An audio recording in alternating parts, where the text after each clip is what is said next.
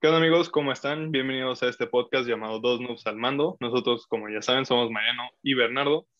Y en nuestro nuevo episodio vamos a platicar de, Sega, una empresa que personalmente me, intriga bastante porque no ubico eh, muy bien todo, todos los, este, todo el trabajo que han hecho a lo largo de los años, solamente una que otra consola. Nos vamos a enfocar, de hecho, en sus consolas principales y ver cómo les fue en el mercado y cómo fue que terminaron pues saliéndose de ahí. Así que, bueno, para dar un poco de, contexto, eh, Sega fue oficialmente creada en 1900, por, bueno, por ahí de los 50, pero antes los creadores que eran Martin Bromley, Ivan Bromberg y James Humpert crearon Standard Games, que eran máquinas tragamonedas. Eh, después ya en 1945 vendieron esa empresa y crearon otra que se llamaba Service Games, se llama, se llama así por el enfoque militar que tenían. Ellos, como, bueno, como pudieron notar por los años, estamos en las la finales de la Segunda Guerra Mundial. Entonces ellos creían que por, por el contexto mucha gente iba a querer comprar este tipo de, de máquinas, porque pues los soldados venían regresando, entonces iba a regresar mucha gente de la guerra, así que iban a tener una gran demanda para juegos recreativos y justo en 1954 se usa por primera vez el nombre de Sega, que es eh, la abreviación de Service Games. Ya para ese entonces ya la, la empresa se había mudado a Tokio y en, hasta los 70 fue que crearon su primer videojuego que fue Punk Tron. Y en los 80 se empezó a declinar el mercado de, de las máquinas tragamonedas y decidieron enfocarse en las consolas de, para, para las casas, ¿no?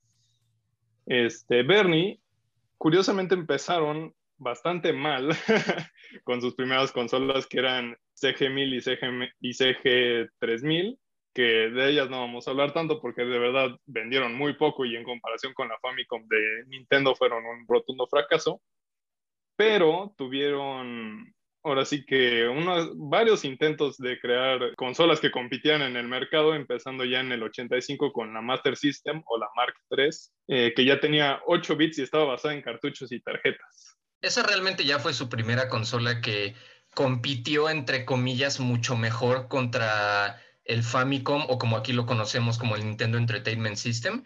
Digo entre comillas porque aún así el NES terminó destrozando en esos años, pero definitivamente fue un mucho mejor intento que sus otras dos consolas anteriores. Como tal, ahorita se tienen las cifras de que en total en los 80s se vendieron alrededor de 10 a 13 millones del Master System contra el Nintendo Entertainment System que vendió 62 millones, entonces pues la diferencia sí, sí es bastante notoria. Y de hecho la consola donde más vendió fue en Europa y en Brasil en Japón y en Norteamérica como tal, la verdad es que no, no vendió nada bien. Sí, y parte también de, que, digamos, vendió un poquito más decente que las primeras consolas que sacaron, fue que quisieron vender al igual que Nintendo la consola como, como si fuera un juguete, ¿no? Decían que esa iba a ser su, estrategia más que venderlo como algo, una consola de videojuegos para la casa, era eso, darle un, un mercado más de juguete y, pero aún así, tengo aquí las cifras de, de, cómo les fue en el mercado y a pesar de que obvio no les fue tan mal como las 160 mil unidades que vendieron de las consolas anteriores, Nintendo les comió el mercado completamente. Ellos tenían 80% del mercado y Atari tenía el 12% y todo lo demás se repartía entre otras consolas que andaban ahí. Entonces, o sea, definitivamente no, no estuvieron ni, ni cerca de, de poder competir. Sí, ¿no? Y, además, y además ese 80% que tú mencionas es a nivel global, pero si además lo enfocamos todavía más a América del Norte, que pues es la zona que nosotros más reconocemos, ahí Nintendo tenía el 94% de la participación de mercado y Sega tenía el 6 restante, o sea, sí fue aplastante. Sí, es que también algo que hizo bien Nintendo en ese entonces fue que tenían un contrato de exclusividad con los desarrolladores de juegos. Entonces, eh, básicamente les decían, los juegos que tú hagas son para el Super Nintendo y, y nada más, no puedes sacar para ninguna otra plataforma. Entonces, eh, digamos, Atari sí tuvo la capacidad de, pues, de reponerse un poco ante, ante tal adversidad, pero, o sea, Sega, dejaron al, al Master System de Sega prácticamente sin juegos o con juegos muy, muy contados. Sí, la exclusividad no era permanente. El contrato era de dos años. Entonces, o sea, sacaban un juego para el Nintendo Entertainment System y durante dos años solamente podía salir en el, en el NES. Pero digo, eh, para esa época dos años era pues muchísimo, era demasiado. Ya que tu juego saliera dos años después en tu consola, ya era demasiado tarde. Y como dices, pues dejaron al Master System con una librería de juegos pequeñita que tenía alguno que otro juego reconocible. De hecho, uno de los más reconocibles es el juego de Alex Kidd in Miracle World, que de hecho Sega intentó que este personaje de Alex Kidd fuera su mascota, como para competirle a Mario, pero pues no, no pegó. Y otros juegos que pues sí fueron reconocibles fueron, por ejemplo, la trilogía de Wonder Boy o el juego de Fantasy Star. Sí, o sea, sí tuvieron, digamos, juegos reconocidos de su parte, pero como dices, el tener dos años sin que no puedas adquirir juegos de ninguna otra empresa, como que sí, o sea, es un golpe bastante fuerte, sobre todo para ese entonces en el que estamos hablando de consolas que no tienen ni siquiera un nivel cercano a los que vemos ahorita. Entonces, o sea, sí te ponen grandes dificultades económicas y es curioso que, como mencionaste hace rato, les haya ido bastante bien en Europa y también en Brasil. En Europa vendieron 6.25 eh, millones de copias. Eso es, o sea, ya es que te vaya, digamos, de manera considerablemente bien. Y en Brasil leí por ahí que hasta 2016 todavía se estaban distribuyendo una que otra consola por ahí. No sé si en mercado de segunda mano, etc. o algo por el estilo, pero, o sea, todavía hasta hace algunos años tenía, tenía su demanda. Eso es de hecho un dato súper curioso, porque yo mencioné que el Master System vendió alrededor de 10 a 13 millones de copias, pero eso es sin contar justamente las ventas recientes en Brasil. Si contamos esas ventas, la, cantidad total asciende a un poco más de 20 millones. Entonces, solamente alrededor de 7 o 8 millones de, de unidades vendidas del Master System fueron relativamente recientes en Brasil. O sea, eso está súper interesante. Sí, está, está bastante, bastante loco, ¿no? Pensar que una consola de, los 80 se siga vendiendo por millones en, estos últimos años, como que sí es un dato bastante curioso. Y además, otra cosa que también leí fue que hasta eso en cuanto a accesorios que traía la, la consola, traía buenos accesorios, o sea, traía una pistola láser, traía gafas, gafas 3D, traía una, una ball tracker que era para que jugaras los juegos deportivos entonces, como que sí, o sea, sí, sí tenía para, para ese entonces accesorios que podían ser bastante atractivos para una consola, pero ahora sí que, pues sí, por más accesorios que tengas, si no tienes juegos, pues la verdad es que no, no, la vas a armar. Y es que no solo accesorios, el propio hardware, la verdad es que le competía súper bien al de Nintendo. O sea, tenía un CPU más rápido que el NES y en colores, el Master System tenía 64 colores disponibles y podía utilizar 32 al mismo tiempo, contra el NES que tenía solamente 56 colores disponibles y solo podía utilizar 12 al 16 al mismo tiempo. Entonces, o sea, la verdad es que en, en puro hardware le competía bastante bien al NES, pero como mencionas, no importa qué tan buenos accesorios o qué tan buen hardware tengas, si no tienes juegos, pues nadie te lo va a comprar. Sí, exacto. Entonces, ahora sí que prácticamente con su primera consola, lo que les dio en la torre fue el poder de mercado que tenía Nintendo en ese entonces. Entonces, pues sí, o sea, terminaron fracasando claramente. Y este, tres años después, bueno, tres o cuatro, dependiendo de, de qué, año tenemos en cuenta el lanzamiento por las distintas regiones, este, pero salió el, el Mega Drive o el Sega Genesis, que ya era pues, una consola un poquito más poderosa, pero, y vamos a decir pero varias veces a lo largo del capítulo, eh, tuvieron un problema de distribución y solamente pudieron distribuir apenas, creo que cerca de medio millón de consolas en el primer año. Es que el primer año del Sega Genesis fue, fue difícil. O sea, ahorita viendo en retrospectiva, el Sega Genesis fue la mejor consola de Sega por mucho, pero su comienzo no fue tan bueno como después sus años siguientes. Empezó, la verdad, medio complicado. En primer lugar, esto sí hay que mencionarlo, se le adelantó bastante al Super NES de, Nintendo. El Super NES de Nintendo salió en el 1990 en Japón y en el 1991 en América. Eh, entonces fueron dos años después, más o menos, después del Sega Genesis. Entonces, la verdad en eso, pues este Sega sí tenía ventaja, porque al, cuando, cuando entró al mercado estaba compitiendo más bien contra el NES normal y sí se notaba, la verdad, mucho el salto de 8 bits a 16 bits. Entonces ahí Sega, creo yo, hizo una estrategia inteligente de adelantárseles a, Nintendo en tener una consola más poderosa. Pero sí, ese primer año no tenían, este, no pudieron cumplir muy bien con la demanda. Además tenían un precio relativamente elevado y eso evitó un poco que la gente comprara mucho la consola.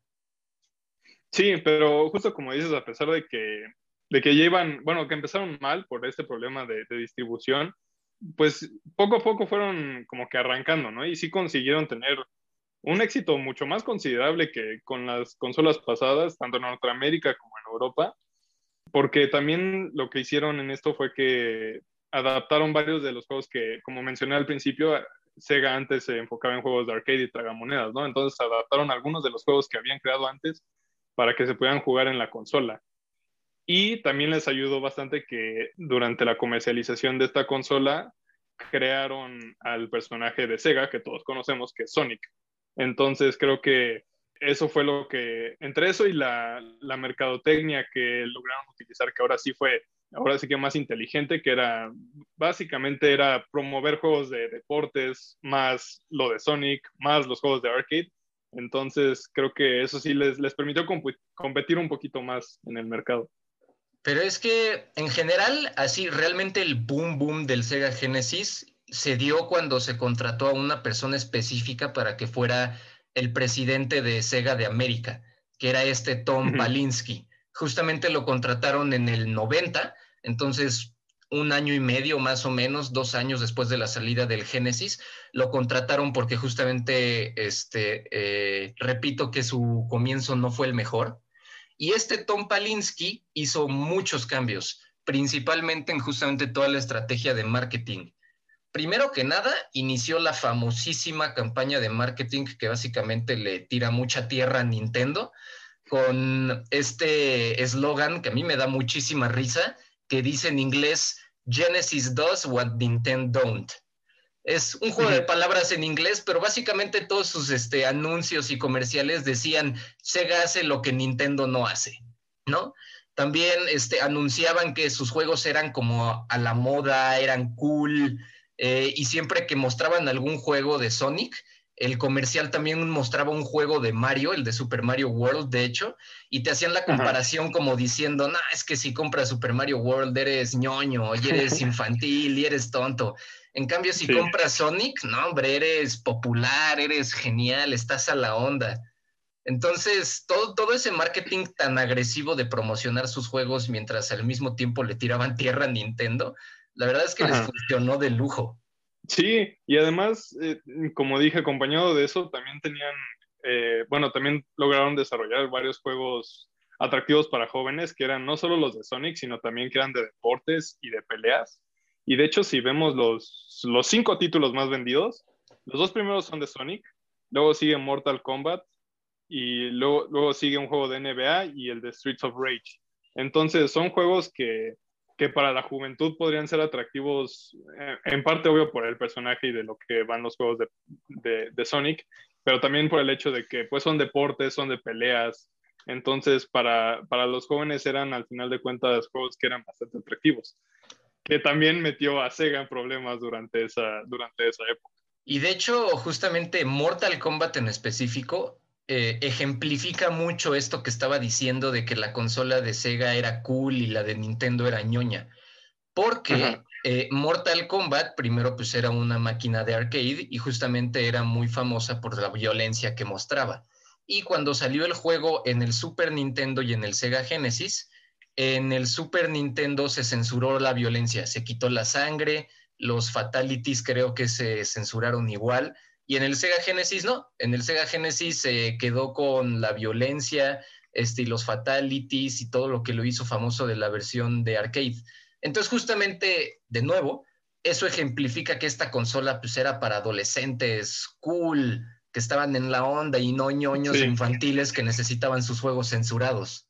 Sí, y todo eso, pues ya, imagínate, del Master System que hablamos, dijimos que, va, que iban a ser entre, entre 10 y 20 millones de copias vendidas, ¿no? Si contábamos lo que se había vendido en años recientes.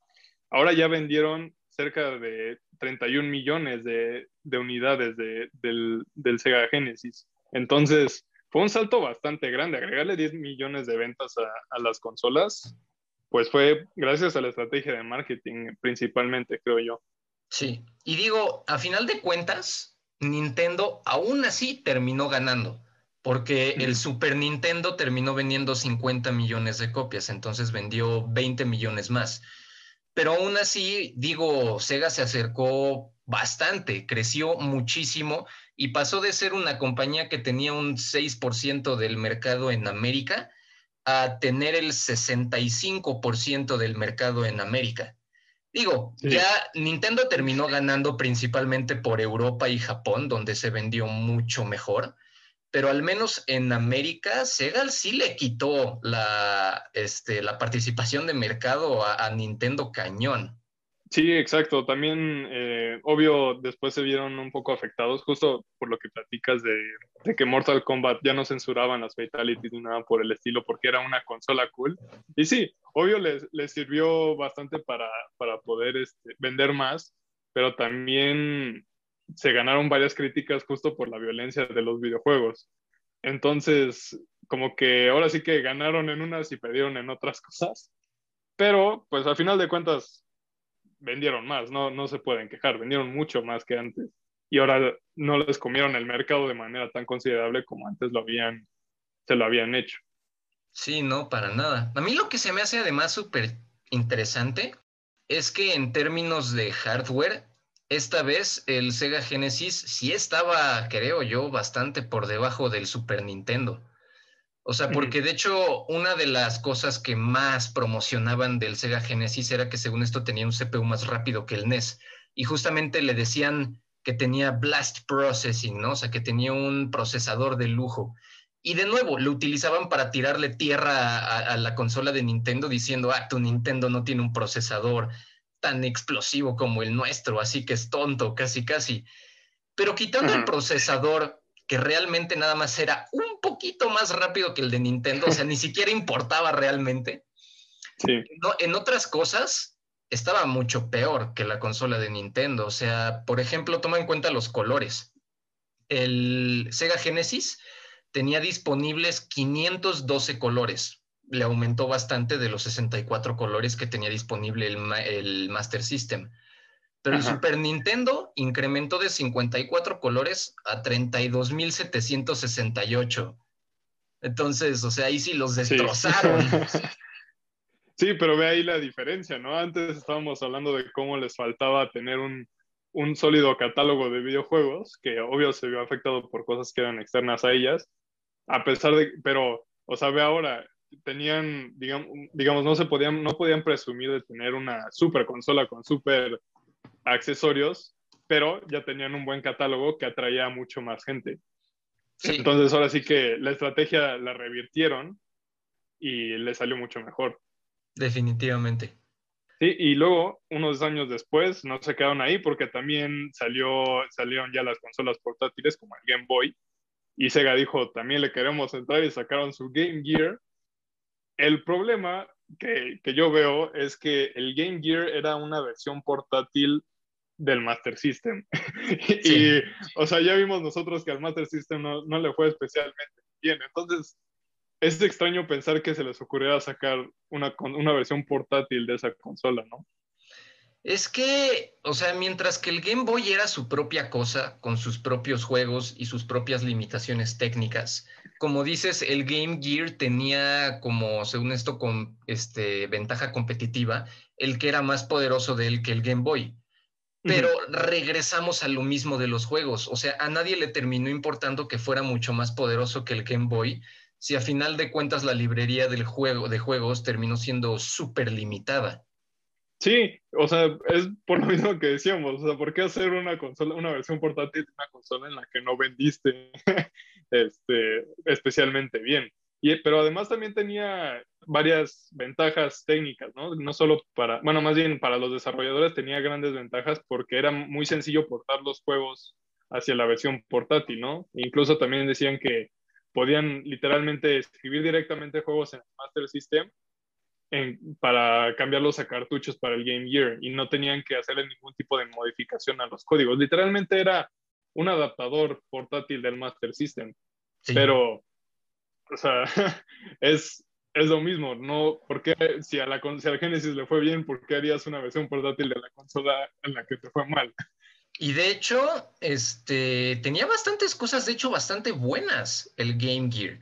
O sea, de entrada era una consola portátil que tenía color. O sea, se le adelantó al Game Boy Color. Eso estuvo bastante bien. También tenía una luz en la pantalla, que eso es algo de lo que la gente más se quejaba del Game Boy original. O sea, apenas estabas en condiciones desfavorables y la pantalla nomás no la veías, no veías nada. En este caso sí, podías ver la pantalla. Y además, como tenía una forma horizontal, a diferencia del Game Boy que tenía pues una figura más vertical, era mucho más cómodo de sostener con las manos. O sea, tenían un muy buen equipo ahí, pero la falta de juegos más el consumo de baterías hizo que, eh, que fallaran horrible, porque tragaba baterías a lo idiota. Necesitaba para prender seis baterías AA y nada más te duraban alrededor de tres horas. Sí, decían que así como punto máximo, así que Game Gear sacando humo te duraba cinco horas de juego. y intentaron hacer paquetes con la consola que ya te viniera con pilas extra o algo por el estilo, pero, o sea, aún así, entre que no, no te va a durar la pila, entre que no hay tantos juegos, eh, también vi fotos y el tamaño en comparación con el Game Boy era bastante más grande. Entonces, como tal, digamos, al final, digo, hasta eso creo que les fue bien, 11 millones de unidades vendidas, ¿no? Pero aún así no es ni 10% del mercado de ese entonces. Entonces, como que no, fue como sacar una consola portátil nada más por, por intentar competir, pero en realidad no parecía que hubiera una, una, estrategia sólida detrás de la consola. Sí, no, o sea, 10 millones de, de ventas podrás verlas y decir, ah, pues no se escucha nada mal pero luego la comparas con el Game Boy que vendió 118 millones y pues, o sea, bye, adiós, nada que ver. Sí, no, exacto, nada, para nada. Y un año después sacaron otra versión de, del Genesis. No otra versión, este, más bien sacaron como añadidos, que literalmente comprabas y se los ponías como encima a tu Genesis y se conectaban. Ajá. Sí, bueno, periféricos. Esa es la, palabra correcta. Sí, sacaron uno que era el Mega CD, que tenía la tecnología del CD-ROM y, este, digamos, contaba también con unas características extra que le añadía un procesador eh, más rápido, tenía una ampliación de memoria, un chip gráfico mejorado y este, tenía también un, un chip extra, creo que para mejorar el sonido o algo por el estilo le habían agregado. Entonces, como que intentaron mejorar, ahora sí, creo que esta era una estrategia un poco más inteligente. La consola que sí vendió la intentaron mejorar eh, con, este, con este periférico para que también agregarle nueva tecnología, ¿no? Y hacerla también más atractiva y más poderosa. El problema del CD es que realmente en papel sonaba como una estrategia inteligente, o sea, los CDs ya estaban empezando a tomar bastante popularidad este, y parecía ser el futuro de los cartuchos. Entonces, en papel dices, ah, qué, buena movida. El problema es que eh, tenía un precio adicional, adicional, a tu consola y su precio de introducción al mercado fue de 300 dólares, que estaba carísimo. Y en segundo lugar, la librería de juegos con la que salió fue muy, muy limitada y a lo largo de los años la verdad es que Sega pues no le terminó apoyando mucho y no terminaron saliendo muchos más juegos que valieran la pena. Sí, fue como un intento de, no sé, de probar, como tú dices, esta nueva tecnología de los CDs y también intentar mejorar la consola, pero como tal es lo mismo, o sea, si no le vas a dar el apoyo necesario al final de cuentas, no, no, vas, a, no vas a vender gran cosa. Y no fue su único intento de, de mejorar la Genesis, porque unos años después también sacaron el 32X. Pero el 32X es un caso especial, porque el CD todavía podrías justificarlo porque salió en el 91 y podrías decir, bueno, en ese momento el Genesis estaba en su, en su mejor época. Justamente en el 91 salió Sonic, mejoraron la campaña de marketing, empezaron todas las ventas geniales de la consola. O sea, ahí podrías decir, estuvo indicado, ¿no? Chance no, no le dieron el apoyo correcto, pero al menos el timing fue el indicado. Pero luego el 32X fue una movida rarísima porque Sega ya iba a sacar su nueva consola, el Sega Saturn, que iba a ser más poderosa que el Sega Genesis. Y el 32X lo lanzaron al mismo tiempo que el Sega Saturn, bajo la justificación de que según esto iba a ser una opción más barata para los que ya tuvieran un Sega Genesis y no quisieran comprar un Sega Saturn. Y además hicieron el 32X para que ni siquiera fuera compatible con el Saturn. Solamente iba a ser compatible con los juegos del Genesis. Entonces, está sacando dos consolas que no son compatibles y que tienen juegos distintos al mismo tiempo. Entonces, prácticamente les estás diciendo, o tienes, puedes comprar esta consola que está más barata, pero no puedes jugar los juegos de la nueva consola, pero es una opción más barata por si quieres jugar los juegos de mi consola anterior. Entonces, es una estrategia rarísima que, digo, ahorita no la vemos como algo lógico, pero quién sabe si en ese, para ese entonces para Sega lo fue, pero aún así, como que no, es algo que no tiene tanto, que no, no me hace sentido. Es que incluso los desarrolladores, cuando se enteraron de este plan, dijeron, ¿y de qué me sirve desarrollar para el 32X? No es compatible con el Saturn y el Saturn ya salió. Entonces, ¿de qué demonios me sirve quedarme en el 32X? Mejor desarrollo para el Sega Saturn y no pierdo tiempo con este periférico. Sí, básicamente, o sea, quedó en el olvido rapidísimo el 32X, no, no, no fue de gran ayuda para nada. Sí, no. Bueno, ya metiéndonos en, en, el Saturn, que tampoco le fue, le fue muy bien, la verdad, se, ahora sí que tenían una competencia bastante difícil, no solo por el Atari Jaguar, que iba a salir en el mismo año, sino que también por el PlayStation. Y como sabemos, el PlayStation tuvo un gran éxito cuando salió. Y de hecho creo que Sega ya tenía medio previsto que iban a tener un, un, gran éxito, que Sony iba a tener un gran éxito con el PlayStation y hasta sacó el Saturn cinco meses antes. Lo sacaron antes para empezar a vender, pero no le sirvió de nada al final de cuentas. Es que ese fue el gran problema, ese fue el gran problema. De hecho, en una entrevista con el mismo Tom Palinsky, que fue justamente el que diseñó la estrategia de marketing que llevó al Genesis a ser un exitazo, él en varias entrevistas platicó que él sabía que el Saturn iba a fracasar, pero que él no podía hacer nada porque tenía la, la presión de Sega de Japón, que pues a final de cuentas estaban por encima de Sega de América, y que aunque él les dijera a Sega de Japón, no hay que adelantarnos. Salir primero no nos va a dar la ventaja. Tenemos que esperarnos a tener buen marketing y buenos juegos. Sega de Japón no le hizo caso, le dijeron, Nel, anuncias la consola y sacas la consola antes del PlayStation, porque estar antes del PlayStation nos va casi que garantizar la victoria. Entonces, de hecho, en la entrevista, este Tom Palinsky menciona que cuando se paró a dar el anuncio del Sega Saturn, él ya sabía que iba a ser un fracaso. O sea, él dio el anuncio de la consola sabiendo que iba a fracasar y que estaba cometiendo un pésimo error en sacarlo tanto tiempo antes, nada más para entrar primero que el PlayStation. Sí, además, digamos, ya con la noticia de que va a salir un PlayStation, el PlayStation, obviamente ya nadie se, se iba a desviar para comprarse un Sega Saturn antes. Y, o sea, fue tal, fue tan mala la movida o sea, para ellos chance tenía sentido, ¿no? La sacamos antes y empezamos a vender antes de que el PlayStation. Pero aún así, el PlayStation en solo dos días vendió más que el Saturn en cinco meses. Ya, con o sea, ya, ya, con el puro anuncio de va a salir el PlayStation, todo el mundo ya estaba esperando esa consola. A nadie le importó nada más. Porque además el, el anuncio del Saturn fue tan repentino en América que así te la pongo el día en que se reveló oficialmente el Saturn en América fue el día que salió al mercado. O sea, no hubo básicamente nada de campaña de marketing antes de su salida y toda la gente que estaba ahí escuchando el anuncio nada más se quedó así como de, ¿qué? Literal acaba de anunciar la consola y ya está a la venta, ¿qué? Y además la anunciaron a un precio de 400 dólares. Y en esa misma conferencia, que de hecho fue la E3 del, 94, del 95, cuando salió el representante de Sony para anunciar el PlayStation, básicamente dijeron, nuestra consola sale en tantos meses y va a ser 100 dólares más barata que, el Sega Saturn. Y no, hombre, ahí los destrozó.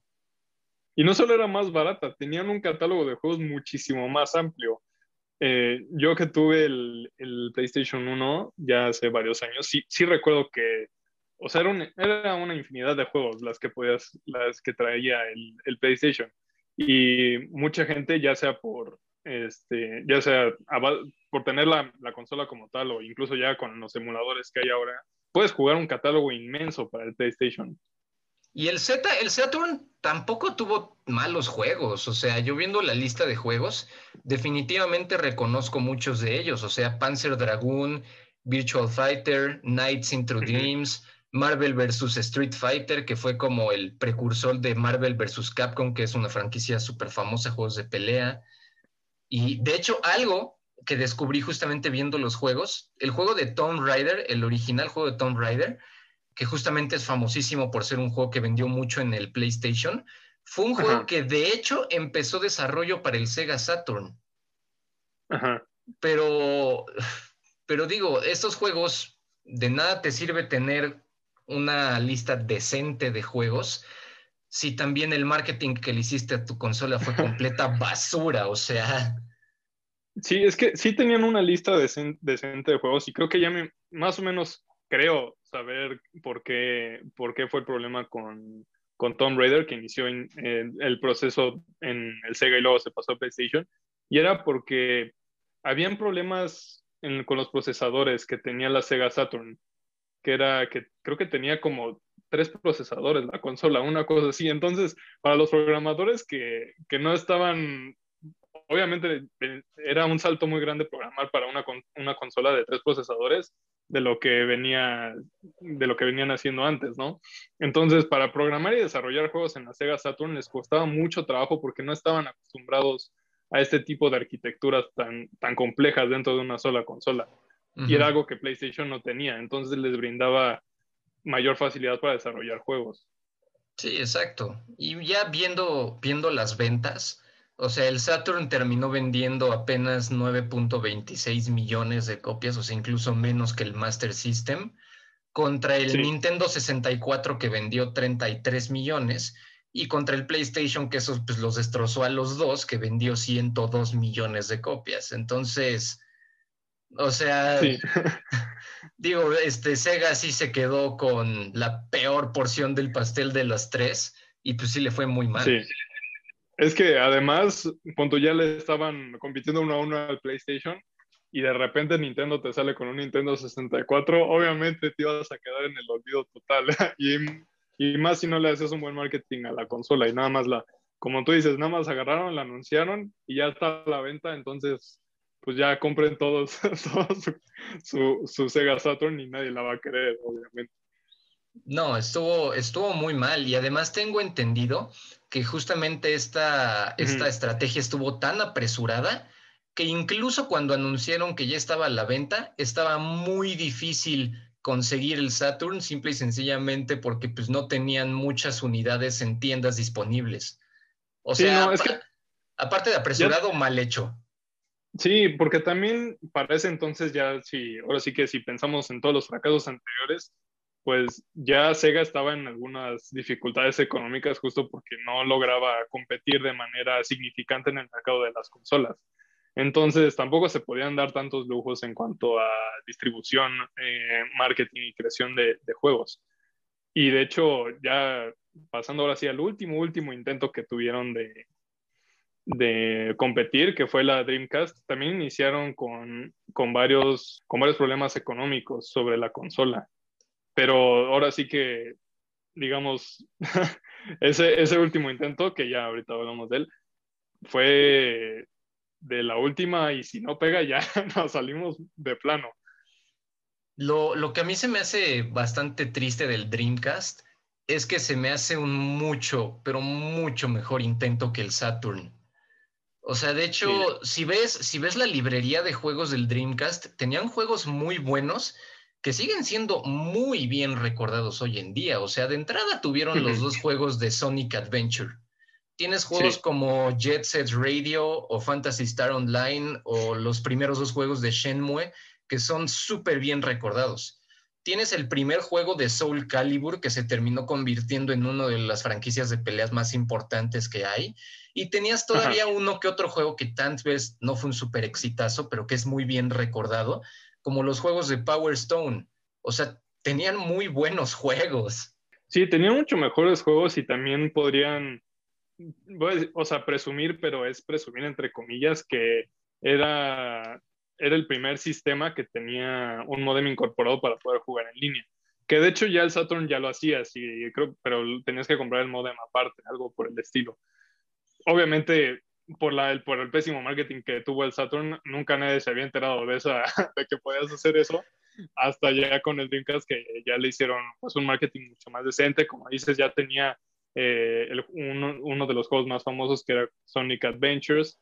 Eh, pero igual, volviendo a lo que decía de, los problemas económicos que ya tenía Sega en ese entonces, justo por todo el dinero que habían perdido de las consolas anteriores, eh, tuvieron problemas de suministros desde el primer día. Entonces, igual no pudieron abastecer la, la demanda y empezaron de nuevo eh, lento con sus ventas de las consolas. Sin embargo, rompieron un récord, bueno, en el que ese entonces era un récord, que vendieron 225 mil unidades en un solo día. Entonces, la Dreamcast como que sí pintaba para que fuera una competidora real en el mercado. Pero al final de cuentas, de nuevo, si bien se quedaron con un poco más de mercado, fue ahora 31%, ya para finales del 99. Varios anuncios de las otras empresas fueron las que otra vez las dejaron por completo en el olvido. Es que el, Dreamcast salió en el 98 para ese momento el PlayStation y el Nintendo 64 todavía estaban más que vivitos y coleando. O sea, estaban ellos en un muy buen tiempo. Sega pensó que al adelantárseles a la nueva generación de estas dos compañías, pues iba de nuevo a tener ventaja. De nuevo esta mentalidad de si llego primero, voy a, voy a ganar. Pero lo, lo malo es que llegó en un tiempo intermedio muy inconveniente porque cuando llegó en el 98 no tenía todavía un catálogo de juegos así muy llamativo. Después lo hizo, pero al menos en el 98 en su año de salida no. Y para después de un año, un año y medio, cuando ya había coleccionado más juegos que valían la pena, para ese entonces, entonces ya se había anunciado el PlayStation 2, ya se había anunciado el GameCube y hasta ya se había anunciado la entrada del Xbox, el nuevo competidor. Entonces te digo que estuvo aquí en un periodo intermedio muy inconveniente en el que estaba al final de la vida de las consolas anteriores y al comienzo del ciclo siguiente. Y pues nadie le hizo caso. O sea, cuando salió todos estaban ocupados, cuando salió todos estaban ocupados con el 64 y con el PlayStation 1. Y para cuando medio empezaba a agarrar popularidad, todos se enfocaron en el PlayStation 2, GameCube y Xbox. O sea, de verdad, esa sí fue pues muy, muy mal tiempo. Sí, de hecho es, es, curioso porque igual, o sea, digamos, al final del primer año, de los primeros dos años en los que se empezó a vender, ya tenían un, eh, un porcentaje del mercado decente, 31%, ¿no? No es para nada, o sea, no es nada parecido al 10% que manejaban antes. Entonces, eh, digamos, ahí van subiendo, pero de repente, ahora sí que por el destino, digamos, el hecho de que las otras empresas eh, ya anunciaran sus nuevas consolas y además que Microsoft anunciara que iban a entrar con el Xbox, de plano, o sea, de ir así, los, de ir subiendo poco a poco, los dejó caer en picada. Y también busqué algunos de los accesorios que traía la, el Dreamcast y tienen accesorios bastante curiosos, o sea, como que sí tenían algo más, más diversificado que en otras consolas. Traía un arcade stick para poder jugar las adaptaciones de los juegos de arcade de Sega, traía una caña de pescar, un tapete para bailar, traía también eh, un volante para los, los juegos de carreras, hasta traía, traía unas maracas para, para jugar. Entonces, como que sí la, la, la diversificaron más, sí, eh, pero es, lo, o sea, es igual, aunque estés diversificado, aunque salgas antes, aunque hagas un gran esfuerzo, hay consolas que ya traían mucho más historia que tú y al final de cuentas, pues volvieron a fracasar. Sí, y además, en, regresando al catálogo de juegos, algo que hizo tan fuerte al Sega Genesis en su tiempo fue, como tú mencionaste, el apoyo de los juegos de deportes. El apoyo de EA en el Sega Genesis fue fundamental para su éxito. Los juegos de Madden, los juegos de NBA fueron un exitazo. Y en este caso, en el Sega Dreamcast, para esta consola fue cuando EA oficialmente se desligó de Sega y les dijo, no, pues saben que yo me voy a enfocar en las otras consolas que son mucho más exitosas. Entonces EA empezó a trabajar tiempo completo con PlayStation, más que nada. Entonces también perder todo el apoyo que tenías de tus juegos de deportes, que ayudaba mucho, pues ahí también otro factor. Sí, o sea, ahora sí que de plano los dejaron solos, dejaron a Sega completamente solos de ahora sí, tú por tu cuenta, a ver, intenta, intenta competir, yo ya no te voy a ayudar porque los demás venden más. Y ya para el 2001 el Dreamcast estaba ya prácticamente olvidado, ya no, o sea, no, nadie quien la pelara, ahora sí. Y, en el y justo en ese año los ejecutivos de Sega hicieron una reunión en Japón para, en el que pues sí, les recomendaban ahora sí que los directivos de plano abandonar el negocio de las consolas eh, e intentar irse por otro lado, ¿no? Irse al, al desarrollo de, de software principalmente. De hecho, le cambiaron el, el nombre en esa reunión. Eh, antes, bueno, no, se, era de Sega Enterprises, pasó a ser Sega Corporation y oficialmente se salieron ya del negocio de las consolas y decidieron dedicarse a software, que es prácticamente lo que siguen haciendo hasta ahora y hasta ahí quedó su, su historia en, en el mercado de las consolas. Sí, no, es que, o sea, ya, yo ya había mencionado que el Dreamcast yo personalmente lo encuentro mucho mejor que el Saturn, pero de hecho terminó vendiendo peor que el Saturn. O sea, mientras que el Saturn llegó a vender 9.26 eh, millones de copias, el Dreamcast se quedó un poquito corto vendiendo solo 9.13 millones de copias. Entonces, o sea, incluso con un mejor intento, terminaron vendiendo menos y después de esos dos fracasos, más el fracaso del 32X, más el fracaso del Game Gear. O sea, la verdad es que fue un fracaso tras otro, tras otro, tras otro. El, el, éxito del Sega Genesis nada más les duró unos tres años y de ahí fue pura bajada. Sí, entre problemas económicos, mal marketing, incluso hasta mala suerte, ¿no? creo que, digo, ya concluyendo por mi parte, creo que a Sega ahora sí que le pegaron por todos lados durante sus intentos de, entrar al mercado. Y si bien tuvo sus momentos brillantes, eh, como que todo se le acumuló. Entre malas decisiones corporativas, eh, mal marketing, la pérdida de dinero, los problemas de suministros que muchas veces son clave para abastecer la demanda de, de las consolas y que sigas vendiendo, el conjunto de todo eso, y la, o sea, por mala suerte, literalmente, ahora sí que la historia del destino no los quiso poner ahí, eh, como que por eso fue que llegaron a fracasar. Y ahora, pues imagínate, estamos en el punto en el que, bueno, creo yo, no, no estoy, no estoy 100% seguro, pero creo que la mayoría de la gente de, cuando dice Sega ya solamente ubica Sonic y no difícilmente ubica alguna otra cosa. Sí, no, o sea, yo pienso exactamente lo mismo que tú. O sea, ahorita a mí me dicen Sega y nada más me imagino Sonic. Para mí Sega es sinónimo de Sonic Team, literal. No, no, no sé que hagan nada más. Chance, chance un juego como Fantasy Star Online, este, que de hecho va a salir ahorita dentro de unos meses, creo, aquí en América, después de estar mucho tiempo en Japón. Pero quitando ese tipo de proyectos que son pues más secundarios, y pues más, menos conocidos, al menos aquí en América, pues la verdad es que sí, ¿no? Puro Sonic. Y, Y, digo, tú ya, tú ya mencionaste que pues a final de cuentas todo esto pues se puede ver relacionado con malas decisiones, mala suerte, problemas económicos, pero yo muy más específicamente sí quiero apuntar a que creo que lo que de verdad les los mató fue la mala comunicación entre Sega de América y Sega de Japón. Porque Tom Palinsky en Sega de América fue el que realmente impulsó el Sega Genesis. O sea, gracias a él realmente el Sega Genesis tuvo un boom, una explosión de popularidad que lo puso en la popularidad en la que estaba.